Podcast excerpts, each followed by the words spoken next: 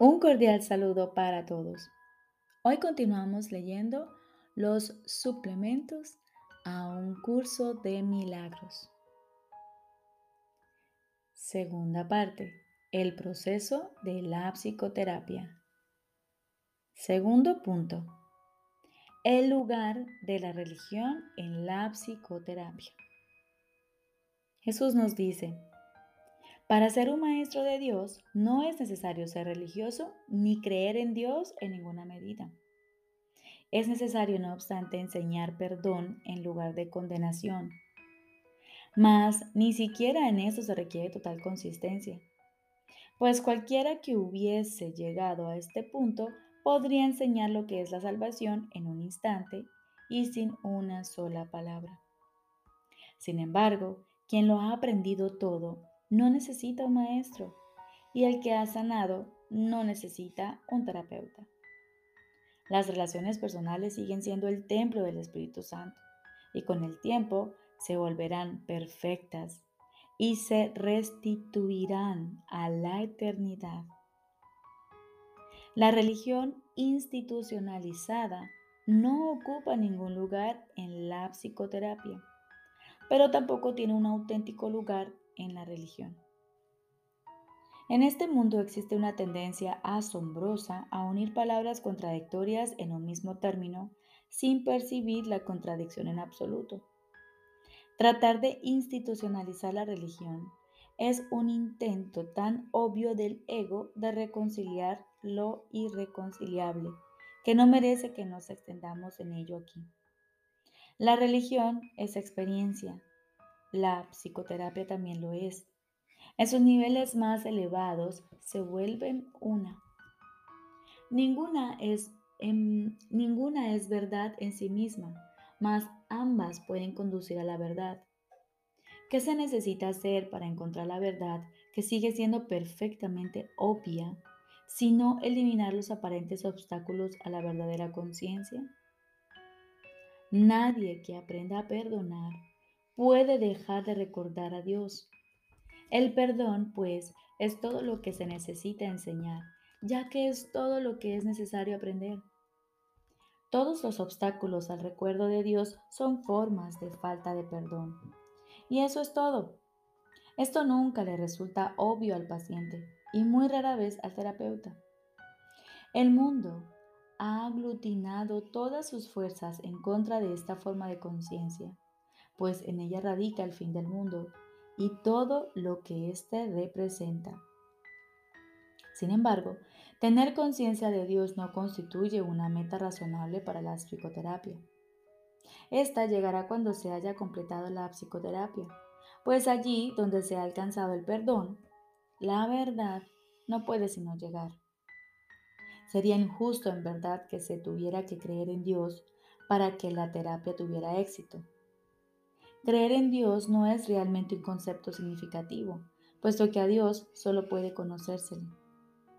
Creer implica que es igualmente posible no creer, mas el conocimiento de Dios no tiene opuestos. No conocer a Dios es no tener conocimiento, y es a esto a lo que conduce toda falta de perdón. Sin conocimiento, uno solo puede tener creencias. Hay diferentes recursos de aprendizaje para diferentes clases de personas. Algunas formas de religión no tienen nada que ver con Dios y algunas formas de psicoterapia no tienen nada que ver con la curación. Mas si un alumno y maestro se unen para compartir una meta, Dios entrará a formar parte de su relación porque se le invitó. De igual modo, la unión de propósitos entre paciente y terapeuta restituye el lugar de Dios a un primer plano, primero a través de la visión de Cristo y luego a través del recuerdo Dios mismo. El proceso psicoterapéutico es el retorno a la cordura.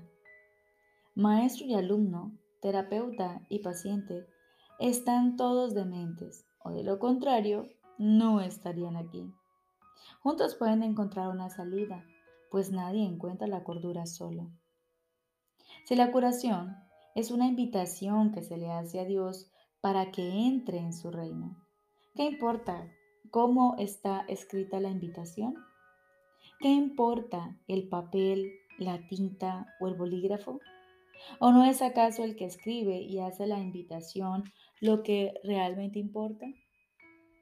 Dios acude a ellos que desean restaurar su mundo, pues han encontrado la manera de invocarlo. Siempre que dos se unen, allí está Él. Sea cual sea el propósito que tengan, es irrelevante. Mas para triunfar, tiene que compartirlo completamente. Es imposible compartir un objetivo que Cristo no haya bendecido, pues lo que no se ve a través de sus ojos está demasiado fragmentado para tener sentido. De la misma manera en que la verdadera religión cura, la verdadera psicoterapia debe ser religiosa. Existen muchas formas de ambas, pues ningún buen maestro utiliza el mismo enfoque en todos sus alumnos. Por el contrario, escucha pacientemente a cada uno y lo deja formular su propio plan de estudios, no la meta de éste, sino la manera en que puede alcanzar el objetivo que dicho plan establece para él. Puede que el maestro no crea que Dios forma parte de la enseñanza. Tal vez el psicoterapeuta no entienda que la curación proviene de Dios. No obstante, puede triunfar allí donde muchos que creen haber encontrado a Dios fracasan. ¿Qué debe hacer el maestro para asegurarse de que el, aprendizaje tenga lugar? ¿Qué debe hacer el terapeuta para lograr la curación? Solo una cosa, el mismo requisito que la salvación le pide a todo el mundo. Cada uno debe compartir una meta con alguien más para que de ese modo perder toda noción de intereses separados. Repito, Solo una cosa se necesita para lograr la curación. El mismo requisito que la salvación le pide a todo el mundo. Cada uno debe compartir una meta con alguien más para de ese modo perder toda la noción de intereses separados. Solo al hacer esto es posible trascender los estrechos límites que el ego quiere imponer al yo. Solo al hacer esto pueden maestro y alumno terapeuta y paciente, o podemos tú y yo aceptar la expiación y aprender a darla tal como fue recibida. La comunión es imposible si se está solo. Nadie que permanezca aparte puede recibir la visión de Cristo. Esta se le ofrece, pero Él no puede extender su mano para recibirla que se aquiete y reconozca que la necesidad de su hermano es su necesidad y que entonces la satisfaga como si fuese la tuya y vea que ambas se satisfacen cual una sola, porque en efecto lo son. ¿Qué es la religión sino un recurso para ayudarle a ver esto? ¿Y qué es la psicoterapia sino una ayuda que lo lleva en esa misma comprensión? Es la meta la que hace que estos procesos sean el mismo, pues son uno en propósito y por ende no pueden sino ser uno en los medios.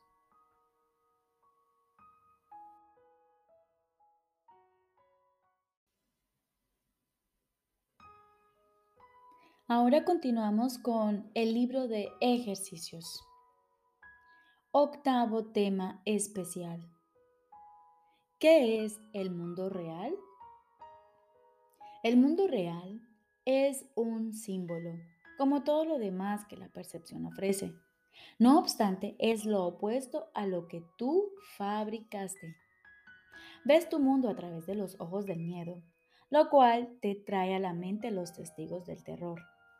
El mundo real solo lo pueden percibir los ojos que han sido bendecidos por el perdón los cuales, consecuentemente, ven un mundo donde el terror es imposible y donde no se puede encontrar ningún testigo del miedo. El mundo real te ofrece una contrapartida para cada pensamiento de infelicidad que se ve reflejado en tu mundo, una corrección segura para las escenas de miedo y los clamores de batalla que pueblan tu mundo. El mundo real muestra un mundo que se contempla de otra manera, a través de los ojos serenos y de una mente en paz. Allí solo hay reposo. No se oyen gritos de dolor o de pesar, pues allí nada está excluido del perdón. Y las escenas que se ven son apacibles, pues solo escenas y sonidos felices pueden llegar hasta la mente que se ha perdonado a sí misma. ¿Qué necesidad tiene dicha mente de pensamientos de muerte, asesinato o ataque? ¿De qué puede sentirse rodeada sino de seguridad, amor y dicha? ¿Qué podría haber en ella que en ella quisiese condenar? ¿Y contra qué querría juzgar? El mundo que ve emana una mente que está en paz consigo misma. No ve peligro en nada de lo que contempla, pues es bondadosa y lo único que ve es bondad. El mundo real es el símbolo de que al sueño de pecado y culpabilidad le ha llegado su fin y de que el Hijo de Dios ha despertado. Y sus ojos, abiertos ahora, perciben el inequívoco reflejo del amor de su Padre, la infalible promesa de que ha sido redimido.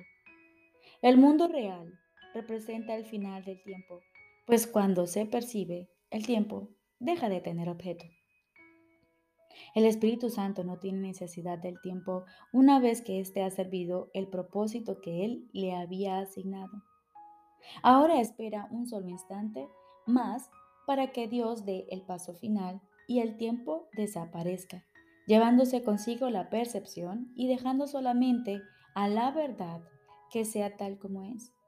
Ese instante es nuestro objetivo, pues en él yace el recuerdo de Dios y al contemplar un mundo perdonado, Él es quien nos llama y nos viene a buscar para llevarnos a casa, recordándonos nuestra identidad, la cual nos ha sido restituida mediante nuestro perdón.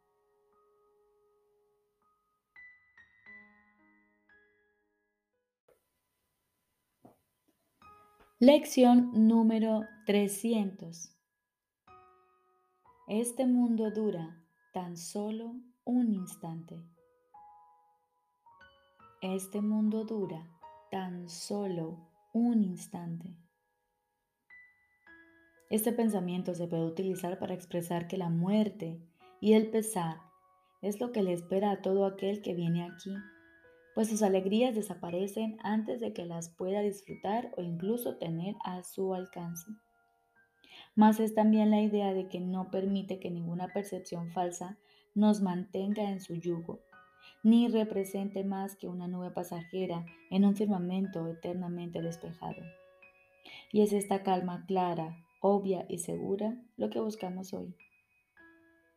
Hoy vamos en busca de tu mundo santo, pues nosotros, tus amorosos hijos, perdimos el rumbo por un momento mas al haber escuchado tu voz, hemos aprendido exactamente lo que tenemos que hacer para que se nos restituya el cielo y nuestra verdadera identidad.